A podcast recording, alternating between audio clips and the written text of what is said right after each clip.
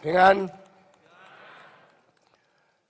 我们今天特别用中文，只用中文，给你们讲一个很大的题目，大到不知道从何谈起。所以呢，你们可能要适应适应一下我切入点，我讲这个题目的方式，完全跟全世界所有的传道人不一样的。那你的适应。就是在这一堂里面，要把你的心态跟你的思想观念纠正过来。我讲福音就是从耶稣讲，讲文化就是从每一个社会的状态跟对耶稣基督的福音的反应来谈。我个人很注意文化，所以我。举办音乐会，指挥交响乐，我建立博物馆，我设立学校，这些都是文化事业。但是今天讲的完全不从这个角度。神造人的时候，给人有与动物完全不同的两个超越性。人是宗教货物，人是文化货物。所以，当政治要消灭宗教跟文化，是用脚去踢石头。政治家做这些事，一定最后失败，因为这是违背神，也是违背人性的事情。耶稣到世界上来的时候，他是以道降下为人，不是以人去寻求道。人寻求道是宗教要做的事情，道寻来做人是神要做的事情。那耶稣道用道的身份变成肉身的时候，他就进入人的世界，就成为人的样式，活在人的范围里面，他没有办法。不进到一个有文化促进的社会中间生活。那基督与文化这个题目，在一个大神学家书里面已经讲得非常透彻。那个神学家的名字叫做这个 Richard Niebuhr。知道这个人的名字的，请举手我看看。曾经读过他的书的举手看看，没有几个人。中国基督徒在这些题目上面还是非常生疏、非常肤浅，也非常不够预备心。文化与基督的关系，基督与文化的关系，在 Richard Niebuhr 的书里面提到有五种关系。那我今天不重述那本书，但是他的序言里面有一句话：为什么犹太人？要杀死耶稣，他的答案是：如果犹太人不杀死耶稣，耶稣一定杀死犹太文化。所以，与其我们的文化被他除灭，不如我们先除灭他。所以，基督与文化是不是势不两立的呢？或者是？文化对基督是完全把它当作仇敌来看待呢？如果是这样的话，那么基督教在这个世界上是要亲近文化呢，是要讨好文化呢，是要排除文化呢，或者要改造文化呢，或者要超越文化呢？就是留下永远没有办法想清楚。很多很多不同范围，我们应当思考的事情。在座有哪一个是念过大学的，请举手给我看看。你们不一定是知识分子，因为知识分子不是有知识的人叫知识分子。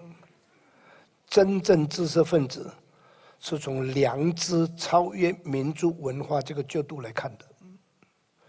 真正知识分子最大的责任，就是先天下之忧而忧，后天下之乐而乐。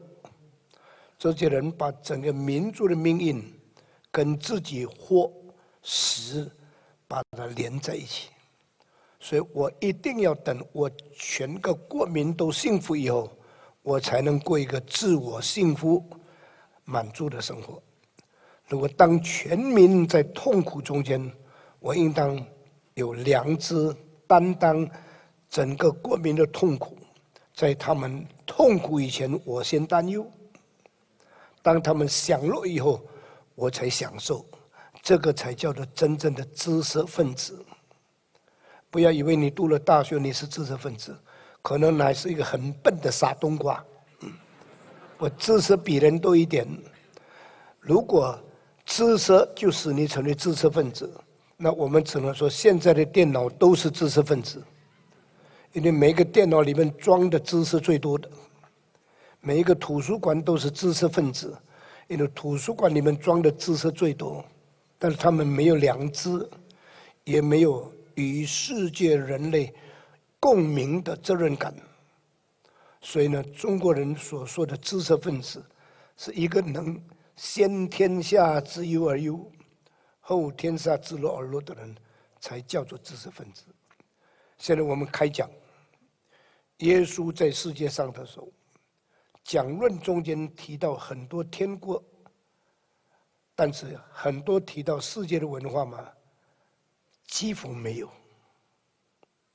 耶稣有提到政治立场，耶稣有提到文化立场，耶稣提到我们应当有怎样的艺术、怎么样的语言、怎样的文学、怎样的服装、怎么样吃喝、怎么样的习惯，来过基督徒的生活。来彰显基督徒的信仰，或者表达基督徒的立场吗？几乎没有。我在问，耶稣有没有在世界的文化里面跟着世界的潮流走？也没有提到。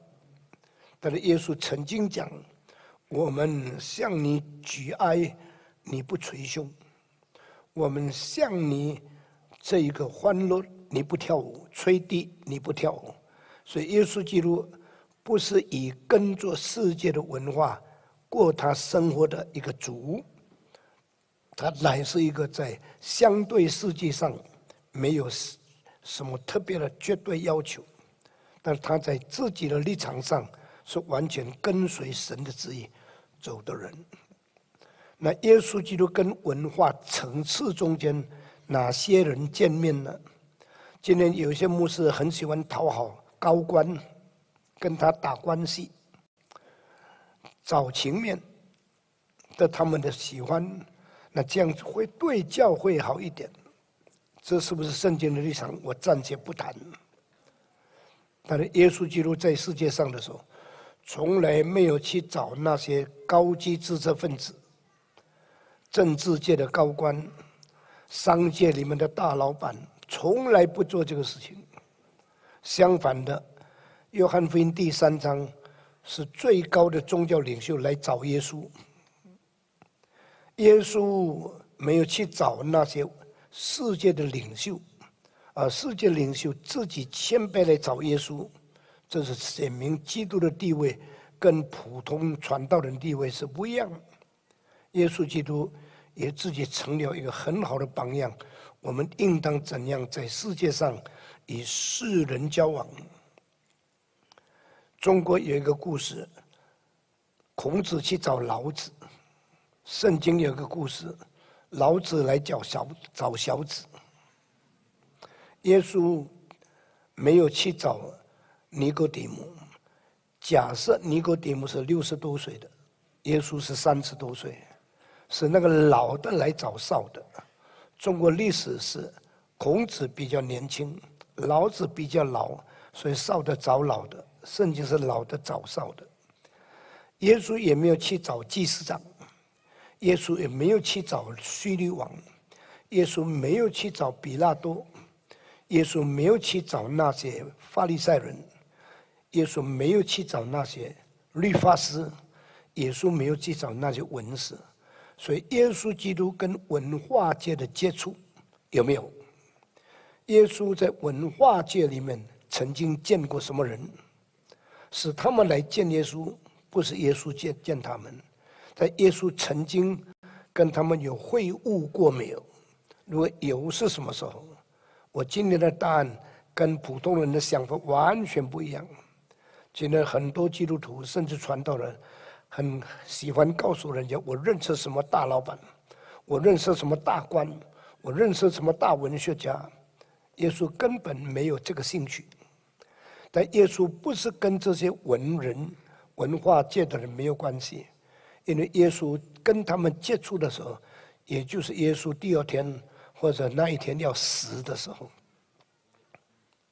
耶稣跟这些文化界的大人物见面的时候，也就是他上十字架的时候，就在那几个钟头里面，他被抓，他被带到衙门去，他要见希律，他要见彼拉多，他要见盖亚法，他要见文化界这些大人物，啊，那就是他就要离开世界的时刻。圣经这么安排，为什么我不知道？但我相信你们已经开始兴趣我要讲的东西了。因为基督跟文化界人接触的那一天，也就是他完成他弥赛亚工作，在世界上遵行旨意最后一天要死的那一天。他与比拉多见面的时候，他讲些什么？他跟希律王见面的时候。他有没有发表任何一句话？他跟盖亚法见面的时候，他怎么回答？这些都是基督教的文化使命应当要注意的事情。从正面来看，我们搞学校是基督教搞文化；我们办音乐厅、搞音乐节目是基督教对音乐有所贡献；我们办博物馆。我们接受伟大的文艺作品，这表示基督教的信仰跟世界的文艺有所接触。那耶稣基督呢？圣经没有提到他跟文化界的关系是什么，但是他在文化界中间跟这些最重要的人接触的是，也就是他站在被动的地步受审判，最后他要死，为上帝的国度而死。当然，这一个。不一定构成基督教跟文化是敌对的，但是却从另外一个角度来说，世界的文化对基督是敌对的。那什么时候开始，世界的文化是尊重基督跟基督徒的？世界的文化是可以站在基督教这里一同建立文化事业的。这个在历史上有很长的历史，有很久的时间，我们就无从说起。但是今天的很多的地方，世界最大的政治家是尊重基督教的，最大的文学家是非常佩服基督徒的，最大的音乐家是从圣经里面伟大的思考跟伟大的这个刺激、伟大的启发，领受了他的音乐泉源的。这个已经经过一两千年，世界跟基督教接触以后。慢慢发现，原来基督教是这么伟大。那今天我也不再谈这些了，因为这个在每一个地区是不同的。有些地区对基督教是非常尊敬的，有些地区对基督教完全一睬都不睬。回教地区对基督教是绝对不接受的。那么，我昨天提到一件事情，回教的三件事绝对不接受。把对的神讲成三位一体，他们认为这个是连基本数学都不懂。一怎么是三？三怎么是一？神怎么会变成人？人怎么被称为神？所以他对基督论没有兴趣，对三位一体不能接受，对耶稣身体流出的物质性的宝血能洗净人类的罪，这个东西更是永远摸不着头脑，所以他们根本没有兴趣。谈基督教的事情，但是世界最大的文学家，受基督启发的，像俄国的托尔斯泰，像 Jack London，还有像许多许多很好的受教基督教影响的，像 Dostoevsky，像 Duganef，像 Samuel Johnson 这个 Johnson 等等，他们都有基督教思想对他们的启发产生的果效，这个也不不容赘言。那今天我要讲的是有六个阶层，第一个阶层是政治界，第二个阶层是法律界，第三个阶层是宗教界，第四个阶层是军事界，第五个阶层是财经界，第六个阶层是群众界。这些也不能不说是文化里面重要的范围。嗯没有一个文化不提到政治的，没有一个文化不提到法律的，没有一个文化不谈到宗教的，没有一个文化也不谈到军事的，没有一个文化不提到财经的，没有一一个文化是不提到这个关于这个群群众运动的。这些都是文化部部门，虽然在我提的这六样里面没有提到艺术、哲学、诗歌、这个音乐等等。那我们从耶稣接触的这六大范围来看，基督教跟文化之间的关系什么？今天如我如果讲基督教的文化论，那可能写一本书几百页都不够。但我们今天要谈的是。耶稣跟文化界接触的那一天，到底发生什么事情？最后的发生就是，这些文化都抵挡耶稣，把耶稣钉在十字架上。所以耶稣是受这些世人认为最尊贵的人杀死的。如果我问你谁杀死耶稣，那你只能说呢，是犹太人吗？当然是。是罗马兵丁吗？也不能说不是。是错误的法律吗？错误的政治吗？或者错误的这个政治跟法律之间的交往，或者这个世界上这些政治军事的结合，都可能说是的。那耶稣基督是被谁杀死的？我们看第一，政治界正在利用宗教。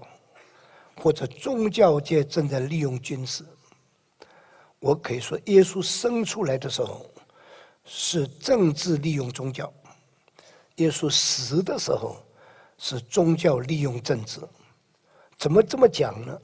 因为希律王是没有资格做以色列的王，因为他的血统不是犹太人，所以希律王是罗马政治。所利用的伪政府的领袖，来统管一个他们所不喜欢的民族，叫做犹太民族。所以呢，当叙利王来统治犹太人的时候，他知道他是没有资格，也是不合法的。犹太人一定不喜欢他，他就建了一个大圣殿来讨好犹太人。所以这个是耶稣生的时代。是政治利用宗教。那么耶稣死的时候，是比拉多，他呢，政治利用宗教要处死耶稣的时候，是希律王犹太人，还有律法师盖亚法，就是这个大祭司，他们要杀死耶稣，他们就利用比拉多来杀耶稣。所以这个是宗教利用政治，跟生的时候政治利用宗教相反的一件事情。那这些都是文化界里面的事情。我讲，我今天对中国来的听众讲这个，你们比别的国家的人更明白这个事情。今天政治、军事、文化跟宗教之间的关系是很复杂的。他的政治家从以为他们是统治者，所以他们比宗教更重要，比文化更重要。那么他们可以用军事势力作为他们的助手，来完成他们政治的目的。所以很多国家文字的宪法明明写宗教是自由的，真正执行的时候是欺骗人的。所以中华人民共和国宪法写。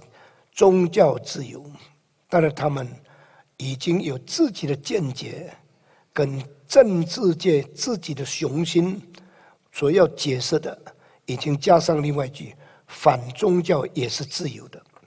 他这样讲就变成是平等的，但这个完全是违背了宗教自由的原则。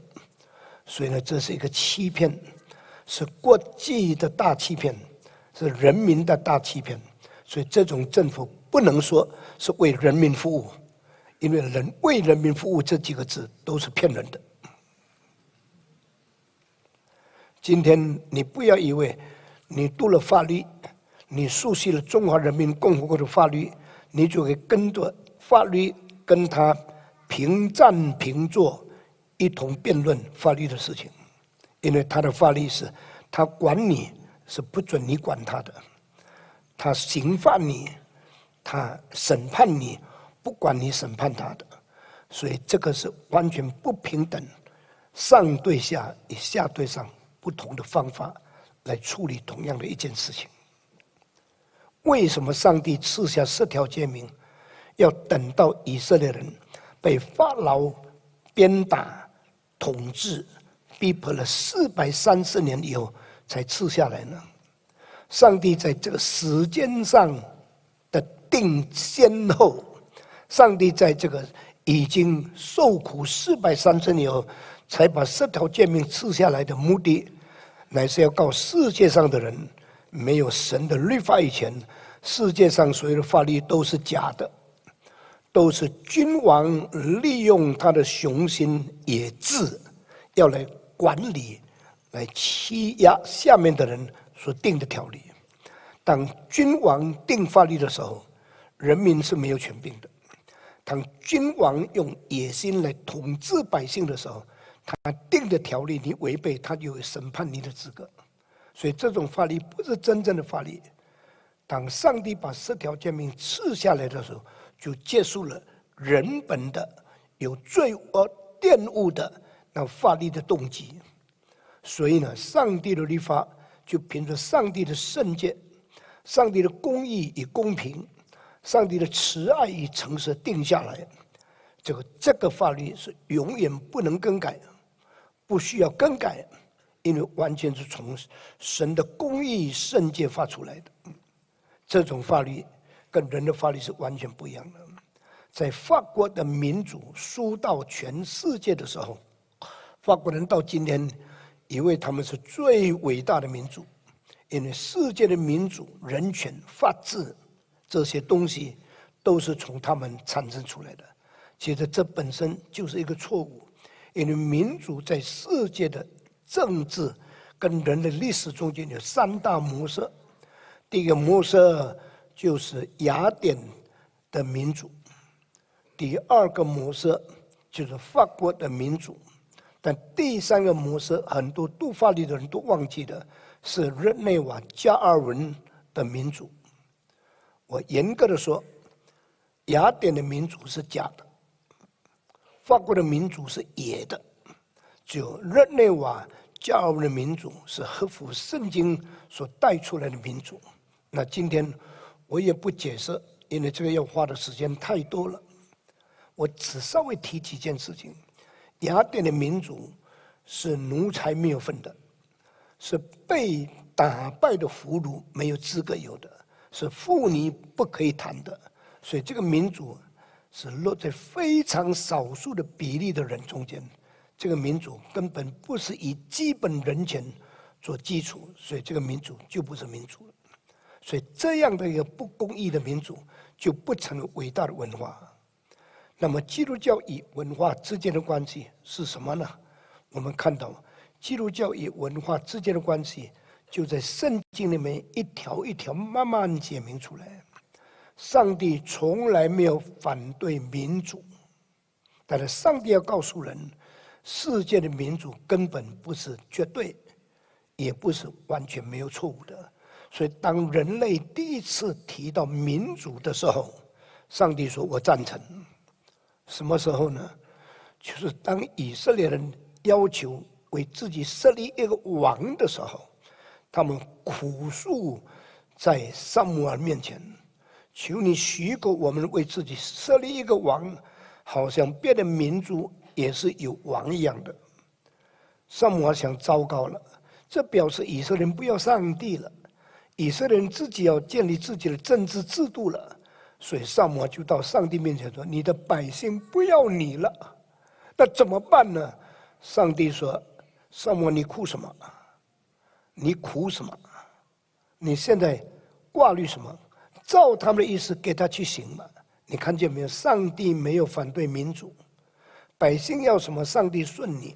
但是上帝说，你要告诉他，他们所立的王会给他们抽很多的税，他们所立的王。”会给他们差派他们去打仗，他们所设设立的王会给他们许多的困难，表示神一方面赞成人要求什么，一方面警告人为的人本的东西有什么危险会可能会产生。所以我个人是感到神是非常尊重人，但是神也非常提醒人权可能产生的错误是什么。这样呢，世界到现在，许多最先进的国家都认为没有比民主更好的政治制度。但是圣经告诉我们，神给民主制度可能带来的各样的副作用，已经做了一些很重要的提醒跟警戒的工作。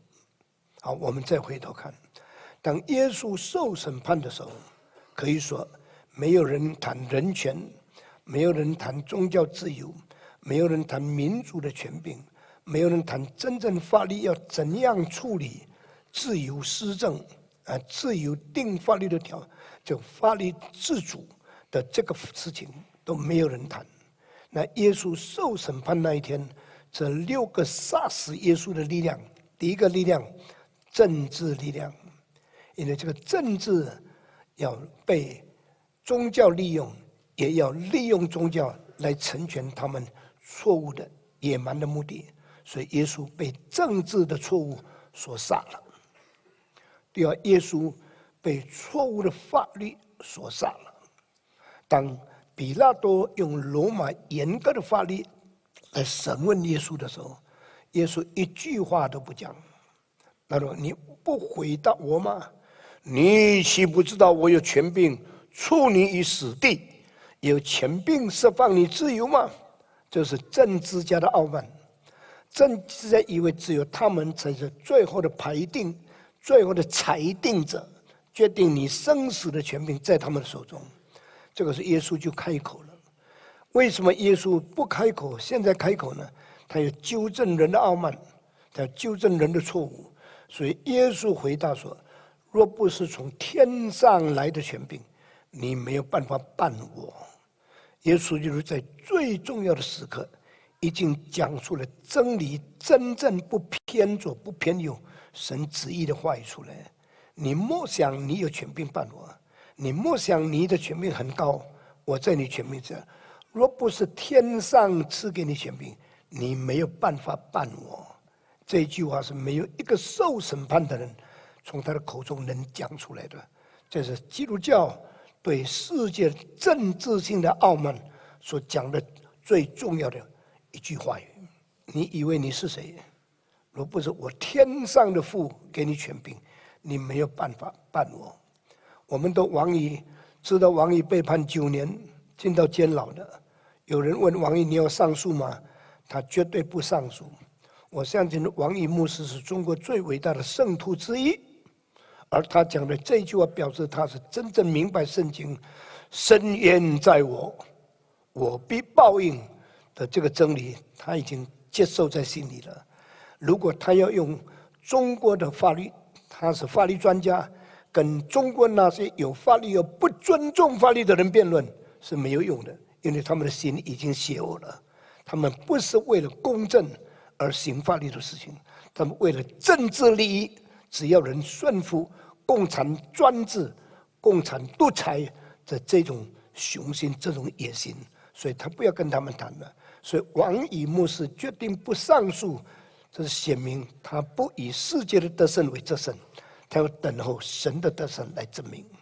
那么，耶稣基督的死是政治对耶稣的得胜，耶稣基督的死是法律界对耶稣的得胜，耶稣基督的死。是宗教罪对耶稣的得胜，耶稣基督的死是金世界对耶稣的得胜，耶稣基督的死，财经界对耶稣的得胜。你说这第五条你怎么讲呢？因为耶稣死的时候，他们派军队去查，在他的坟墓去保守、去看守他的坟墓。但是圣经说，他们用钱收买这些军队，那对人家说耶稣复活是有人把他的尸体偷走了，就说谎话了。这表示了钱财也决定了耶稣死的事情上怎样做邪恶的事情，所以这样这五样事情：第一，政治得胜了耶稣；第二，宗教得胜了耶稣；第三是法律得胜了耶稣；第四是什么？宗教、政治、法律。还有什么？什么？一个人讲好了。军事。第五是什么？财经。第三是群众，因为他们声音大，所以他们就胜了。比拉多已经自己说：“我们不能审判他，因为他查不出他有什么罪。”所以比拉多要按公正来处理，要按。罗马著名与世界的法律来处理也没有办法，因为那个时候呢，已经是个文化无能为力，要落在罪恶的控制之下，行不公不义的事情的一个证明。所以呢，比拉多没有办法不审判耶稣。我宣布他没有罪，流这个人的血，罪不在我这里。他用水洗了他的手。他几次这样做，结果他没有办法，还是把他交给罗马兵丁去鞭打耶稣基督。谁不能洗人的罪？这件事就显明出来了。真正能洗人罪的是耶稣的宝血。我看见哈，耶稣死的那一天，所有文化界的失败都完全暴露出来了。你知道我有一句话说：十字架是神暴露人性。各样败坏最重要的地方，在十字架上，所有的人的心智都要暴露。上帝在耶稣的十字架上，把他心打破开来，让人看见上帝爱世人，甚至将他的独生子赐给他们。在十字架上，上帝也把耶稣的心破开来，让人知道他来是有舍己做多人的赎价。上帝在十字架上把群众的心破开来，知道他们根本不是为宗教，不是为正义，不是为真理，他们为了他们民族性的傲慢，把这个人钉十字架。我们要的是强盗，我们要的不是主。这个时候文化的失败完全败露，完全一个个爆发出来了。神的心在十字架打开来，神的心在十字架上破开了。基督的心在十字架上破开了，假的宗教在十字架上也破开了，假的这个社会的这个权力也在里面破开了，在政治界的失败、宗教界的失败、军事界的失败、财经界的失败，完全一个一个在耶稣的十字架完全爆开了。所以世界的文化到今天已经真正到了公正。到了为真理的地步而建立我们的文化呢？没有。你看见无论美国、无论苏联、无论法国、无论德国，都有他们政治的失败、宗教的失败、法律的失败、军事的失败、财经的失败。在落后的国家，有多少用他们的金钱收买，用他们的金钱贪污，来把整个公益颠倒过来？我很可惜的是，中国这样堂堂大国，在过去二十年所交的朋友，都是世界级最大的流氓。中国所最要好的朋友是萨达姆·侯赛因，中国所结交的政治领袖是卡达菲，中国这个礼仪之邦所好的最好的朋友是那些世界最野最坏的人，是这个非洲。这个很可怕的一个叫做什么人呢？就刚刚死一两年的，就是那个穆嘎贝啊。为什么中国礼仪之邦两千多年的文化，建造的都是大流氓呢？这表示中国本身是不正不义不洁，不是走正路的政府。那这种中华帝国、中华秦始皇心态的政府所以要行的，就是不能成为世界榜样的。所以耶稣的死那一天，就是世界文化总结起来暴露自己败坏的一个日子。那一天是天地最黑暗的，连太阳都不敢发光。所以在耶稣定十字架的中午十二点，遍地黑暗。那耶稣就发出一个呼声：“我的上帝，我的上帝，为什么离开我？”换一句话说，那个时候就可以代表无神论讲话的神在哪里？那个时候就会代表了无理的社会讲话，世界的公理在哪里？上帝的同在在哪里？连上帝都好像不讲话了，那就是世界文化最败坏的暴露。世界所有的文化总结合起来，是逼迫最正义、最公正、最圣洁、最良善、最慈爱的人。所以，这一位最慈爱、最公义、最圣洁的人，只能说：“我的上帝，你为什么离开我？”这个都是福音伟大的地方，因为福音把世界的最败坏的地方暴露出来，才显明福音是。人类真正的盼望，因为在这样一个世界中间，你不能看到正义。你说最先进的共产主义，原来是最不公义的，随便对待神最圣洁的工人的地方。我们看王明道到王乙进监牢，都是因为这个不公义的政府所做的邪恶的事情。那世界的人类经过了几千年的文化，最后达到的就是这样邪恶。这样可怕，这样暴政，这样独裁，这样无理的事吗？这个叫做人类的进步吗？所以我告诉你，耶稣死的时候不是强盗杀的，耶稣死的时候不是无神论杀的，耶稣死的时候是宗教领袖杀的，是政治领袖杀的，是军事领袖杀的，那是军人来把他钉在十字架上的，他们鞭打他的时候。完全没有讲道理，就是他们要鞭就鞭，要打就打，所以这几大杀死耶稣的政治、宗教、法律、军事、财经、群众都是无理可言的。你说这个世界的文化还有前途吗？这个世界社会的架构还有正义吗？就世界人的知识分子还有良心吗？完全没有。那如果是这样的话，我要问：这个世界有前途吗？如果连最好的人到世界上来，最要最凄惨的死在十字架上的话，人类还有前途吗？上帝派多少先知来被杀？上帝最后派他的独生子来，还是被杀？那杀的不是强盗。不是流氓，杀的是最高的宗教领袖。你们法利赛人有灾祸了，你们外边修得很好，你们充满罪恶。你们这有宗教的人是有灾祸了，你们嘴唇亲近我，你们的心远远离开我。这里我要问一个问题：世界还有盼望吗？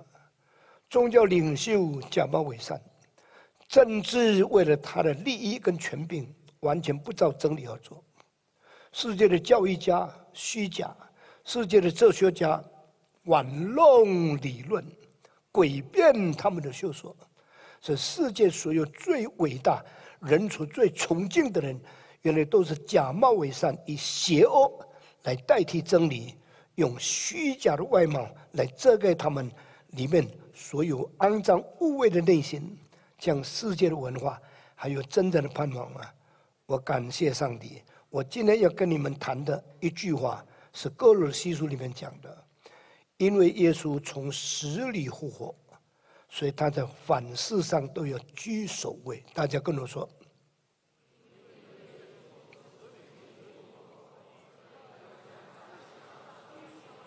唐牧师，为什么你讲基督教为文化？从这个角度来看呢？我告诉你，全世界没有一个传道人用这个角度来看。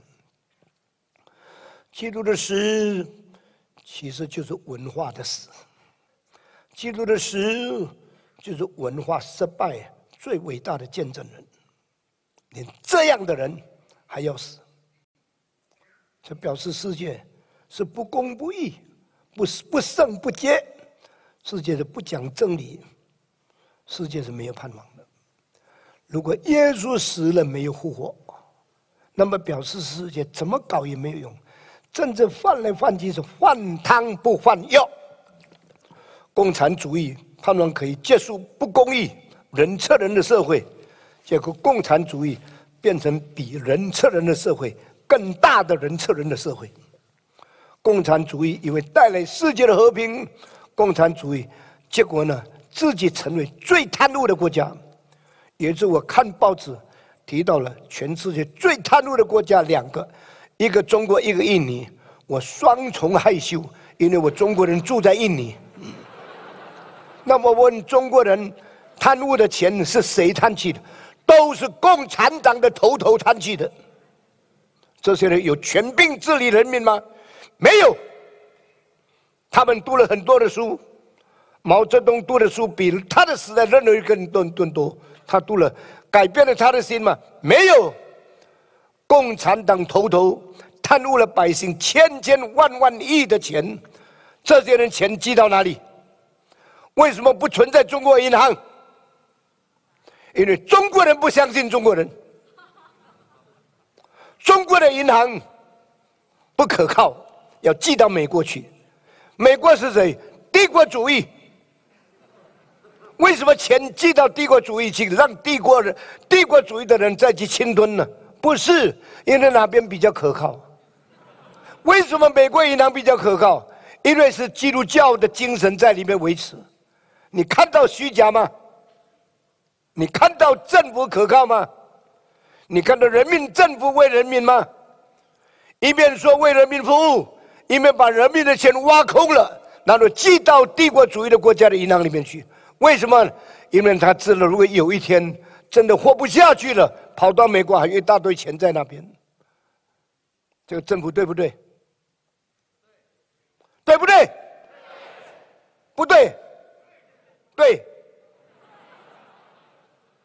你现在如果再做没有良心的人，请你现在给我出去，不要坐在这里听到。我是一个诚诚实实做人的人。我讲的每一句话，我负责，我就是死我也甘愿，因为我知道我已经活了八十岁，再能活一天都是恩典。我还要虚虚假假做人嘛？你们中间如果有卧底，我也不怕。亲爱的弟兄姐妹们，真正为人民的是谁呢？耶稣基督。真正的无产阶级是谁？耶稣基督，真正要继续在世界上荣耀上帝的，是那些真基督徒，不一定在这里。你是基督徒吗？可能是，你可能是糊里糊涂的基督徒，你可能是还不明白基督教正义的基督徒，你可能是挂名的基督徒。但是齐克果，丹麦的哲学家讲一句话。真正的基督徒只有一个，他就是耶稣，而真正的基督徒已经被钉十字架了，所以世界上没有基督徒。我是很难过讲这几句话，但我从内心的深处告诉你，可能他是很明白基督教的一个人。今天讲为人民服务的人是偷人民钱的人，今天讲要把权柄交还给民主的人是夺取人民自由的人。今天把贪污的钱不是放在中国人口口声声说爱国的人，他们所说的爱国，真正的意思就是爱党。所以，难道爱党的才叫做爱国呢？在没有共产党以前就有中国，在有一天中共产党消灭以后还有中国。中国不是共产党的。中国不是国民党的，中国不是民进党的，中国不是国民党的，中国是中国人的，中国人是上帝的。亲爱的弟兄姊妹，基督教的信仰是空口讲白话吗？基督教的信仰是哲学课堂里面谈理论。基督教的信仰是诡辩的思想吗？基督教的信仰是用生命的死作为代价，证明是绝对不改变的真理。这个叫做基督教的信仰。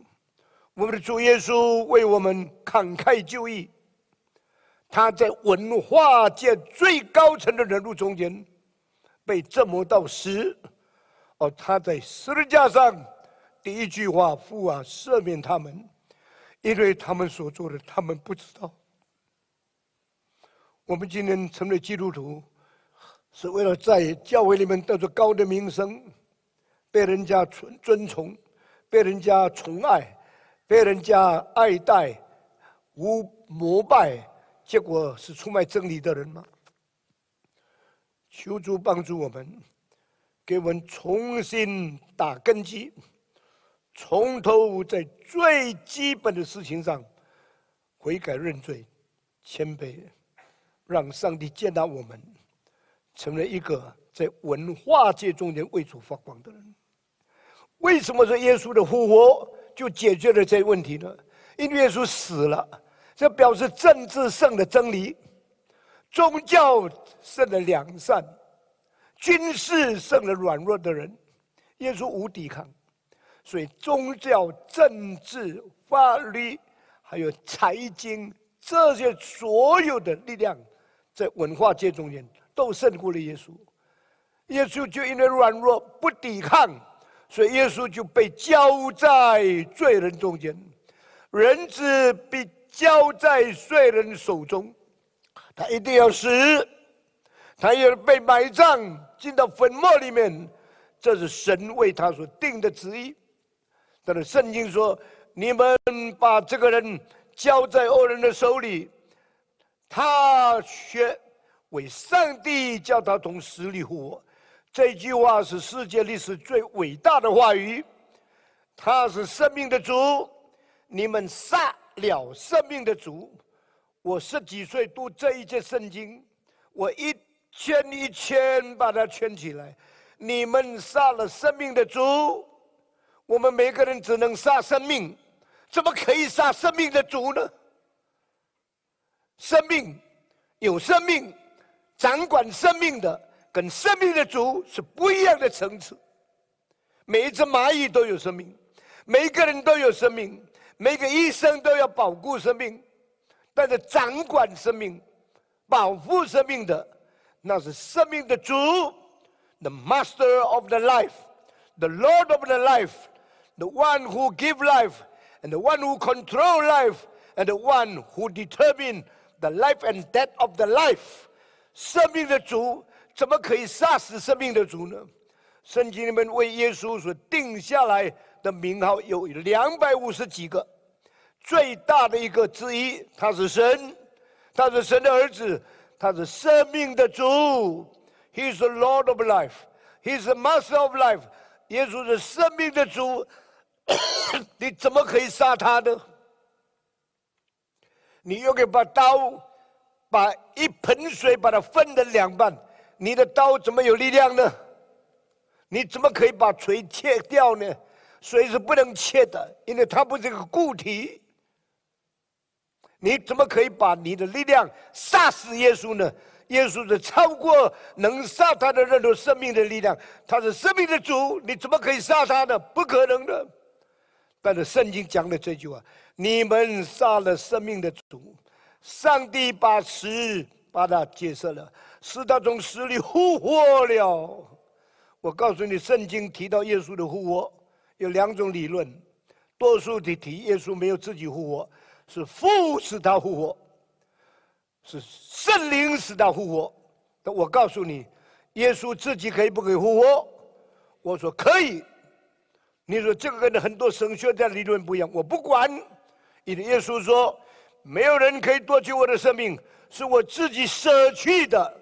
我有权柄把我的生命舍去，我也有权柄把我的生命什么取回来。所以谁说耶稣不能自己复活？耶稣的人性不能，耶稣的神性能。所以他是主，他是生命的主，他有主权把他的生命夺回来。耶稣如果没有复活，你们所信的都是枉然的。保罗说：“如果耶稣没有复活，我们所传的也是徒然的。”所以耶稣的复活重要什么地步？重要的，因为耶稣复活，所以基督教超越所有的文化。大家说，因为耶稣复活，所以基督教超越所有的文化。政治的权柄在基督的死里面胜了，宗教的权柄。在基督的死里面胜了，法律的权柄在基督的死里面胜了，所有的权柄在耶稣的死上都胜了。但是我转过来一句话：所有的权柄在耶稣的复活里面败了。阿门。等耶稣复活的时候，政治的权柄在哪里？比拉多啊，你把我交给犹太人，把我交给军人。把罗马兵丁的鞭打打在我的身上，你胜了，但是我复活了以后，你的胜利在哪里呢？该亚法，你定我的罪，使我死，我现在复活了，你的胜利在哪里呢？政治失败，军事失败，法律失败，财经失败，群众失败，你们可以大声呼喊，定他十字架。定他十字架，现在我复活了，你们在哪里？基督徒只有两种，一种相信永世的基督是从死里的复活，一种是自由派的人，只相信耶稣一个好人，死了就成了我们榜样罢了。我告诉你，耶稣基督的死，好像是世界最好的人都没有办法胜过世界文化对他的逼迫，但耶稣的复活是告诉全世界的人。世界的文化都失败，世界的文化杀死耶稣的力量都失败，耶稣胜过一切文化的力量，从死里复活。所以基督教要宣布我们超越文化，也宣布我们在一切文化界里面让基督做主。阿门。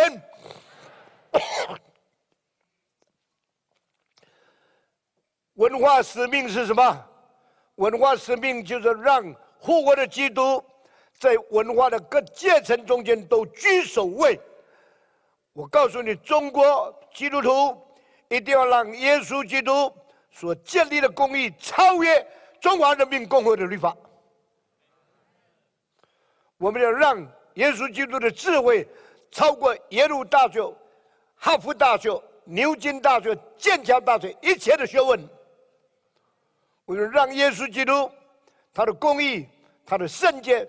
超过一切的宗教，因为耶稣基督的复活表示那不能被杀的已经从死里复活的，所以每一个人在能杀复活的基督，因为他曾经死而又复活了，他曾经受过苦又进入荣耀了，他曾经钉十字架，现在从坟墓出来了。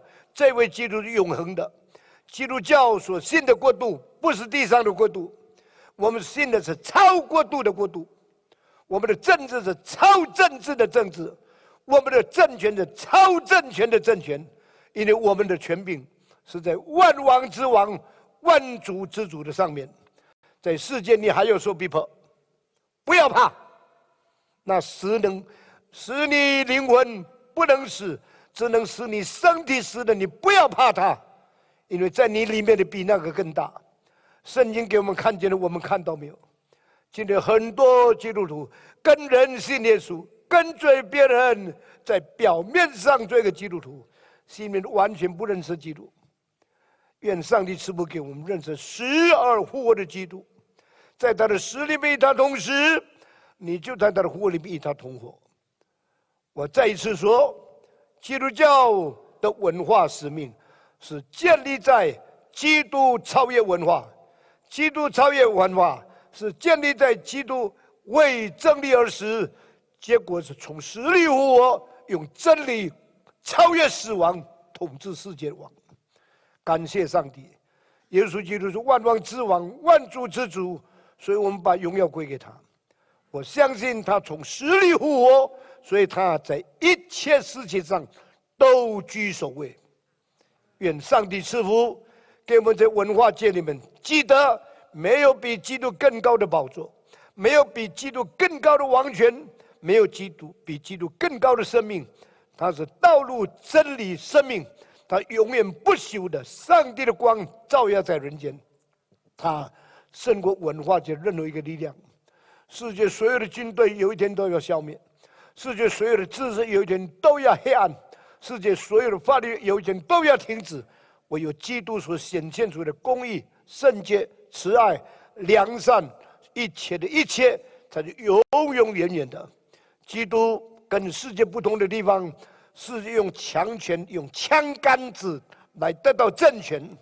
我昨天对你说，秦始皇是全世界历史中间中国人中间最大权柄、最大雄心的。他盼望万代可以继承他皇帝的地位。他后来建立的是全世界中国历史中间最短的一个朝代，十六年；元朝九十八年，清朝、明朝都两百多年。周朝八百年，秦朝只有十六年。当吕不韦对秦始皇说：“不要这么残忍，不要用暴政治国。你知道周朝能够这么久，是因为用礼治国，你懂不懂？”秦始皇回答他的宗父说：“那请问周朝在哪里？”哇，他父亲给他急得没有话讲了。宗父对他说：“现在失去了。”既然用礼治国八百年还是要灭亡，我就不要用礼治国，我要用强暴治国，人一定服我的。亲爱的弟兄姐妹，结果他用最强硬的手段治国，他用商鞅变法，结果商鞅被五体分尸，五马分尸，他自己第三代就完全停。最可怕的是，我最近得到一句话。中国两千两百四十六年以来到现在，你知道秦始皇姓什么？名什么？嬴政。请你到全中国三十几省去找，有没有姓嬴的人？到现在，连一个都没有。你以为你最有势力、最有权柄？你要结束你自己，因为这不是神的旨意。耶稣基督绝对不抵抗，他完全以不抵抗、被骂不还口、被杀没有讲凶杀的话，他甘愿被钉在十字架，温柔而死。他讲了一句话说：“上帝永恒的法律，温柔的人有福了，因为他们必承受地土。”正像老子年老的时候，他的学生为他说：“老师。”有什么话可以我一生遵行的？请你告诉我一句吧。这个老子不讲话，只有开口说：“你看我口里有什么东西？”他们一看才发现，这个老师一个牙齿都没有。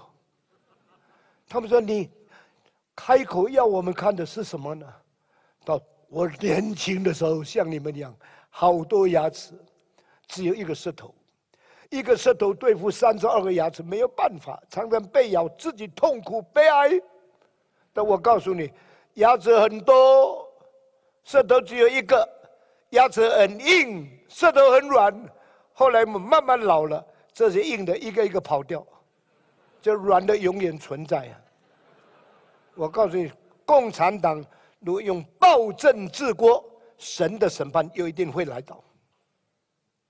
我很怕。现在的流行病，我今天不不戴口罩，因为我不相信口罩会帮助我多少。我仰望主保守我，我已经八十岁了。我告诉你，你们戴口罩，因为你们信心不够。但我也不盼望你信心太够而自义。现在弟兄姐妹们，我无依无靠。就是说，主啊，我应当讲的，我讲，我讲的跟很多人讲法不一样。我今天讲的文化是杀死耶稣的文化，结果耶稣用复活胜过文化的文化。感谢上帝，愿上帝使这一群的人，特别今天听过这句话的人，你可以看见耶稣是用什么得胜世界。然后，如果可能的话，你在教育界高举耶稣的智慧，你在财经界高举耶稣的供应，你在军事界高举耶稣基督的能力，你在你每一个文学、文化、娱乐、艺术所有的东西高举。耶稣超文化的文化，因为他是从死里复活的基督，胜过世界的一切。愿主的恩、主的爱充满我们的心，愿主的灵在我们身上鼓励我们，成为他忠好、忠心、美好的儿女。你不是用拳头胜过别人，你用忍耐得胜一切。记得牙齿跟舌头哪一个厉害？我们低头祷告。主啊，求你赐福我们，给我们有生之年遵行你的旨意，给我们顺服你自己的带领，给我们效法耶稣的样式。耶稣说：“我心里柔和谦卑，你们要负我的轭，学我的样式，背负我的重担，因为我的担子是轻省的。”求你今天用你的爱激励我们，用你大能大力托付我们，给我们成全你的旨意。做人完全你的心愿，奉耶稣基督的圣名求的，阿门。好，我今天就讲到这个地方，愿上帝赐福给我们。我把时间交给今天的主席。